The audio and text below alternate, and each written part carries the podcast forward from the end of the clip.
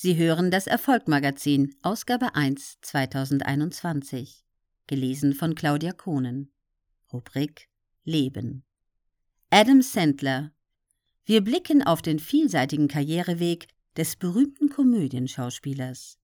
Zehn goldene Himbeeren, ausgezeichnet in allen zu vergebenen Kategorien. Die bislang höchste Anzahl in der Geschichte des Negativpreises. Diesen Rekord kann sich Adam Sandler für seinen 2012 erschienenen Film Jack und Jill auf die Fahne schreiben. Auch viele seiner früheren Filme wurden von Kritikern zerrissen und erhielten Auszeichnungen bei den Razzies. Trotz der negativen Kritiken spielten die Filme hohe Millionenbeträge ein und Adam Sandler konnte sich durch seinen Slapstick-Humor eine große Fangemeinde aufbauen. Am 9. September 1966 im New Yorker Stadtteil Brooklyn geboren, wuchs Sandler in Manchester, New Hampshire auf. Hier schloss er 1988 die Manchester Central High School ab. 1991 schloss er sein Studium an der Tisch School of the Arts der New York University mit einem Bachelor of Fine Arts ab.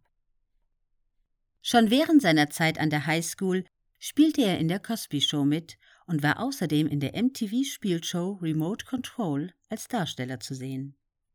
Neben seinen ersten schauspielerischen Erfahrungen trat Sandler auch in Comedy-Clubs auf. Dort wurde er von dem Comedian Dennis Miller entdeckt und dem Produzenten von Saturday Night Live empfohlen.